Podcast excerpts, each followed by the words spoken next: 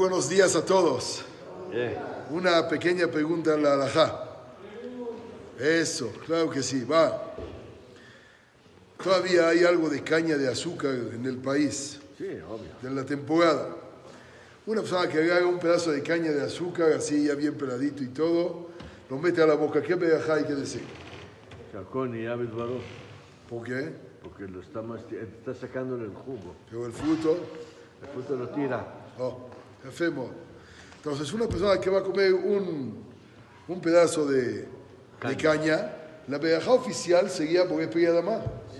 Mas, sin embargo, cuando nosotros lo único que sacamos es el extracto y directo a la boca y posteriormente tiramos todo el exterior, la verajá es chacol. ¿Qué sucede con una naranja? Hay gente que agarra un gajo de naranja, se lo mete, lo mastica, etc. Y al final, ya saben lo que sigue, saca lo que no. ¿Qué verajá hay que decir? שהכל נהיה בדברו. Por la misma razón, ya que no se está quedando con todo. El que come todo el gajo y todo para adentro, por Pero el que nada más le saca el extracto y lo demás lo saca, שהכל נהיה בדברו. בעזרת שם ברך, tengamos todos muy buen día. Mi vieja, ya me la cayó, חובה. הצעה כזאת,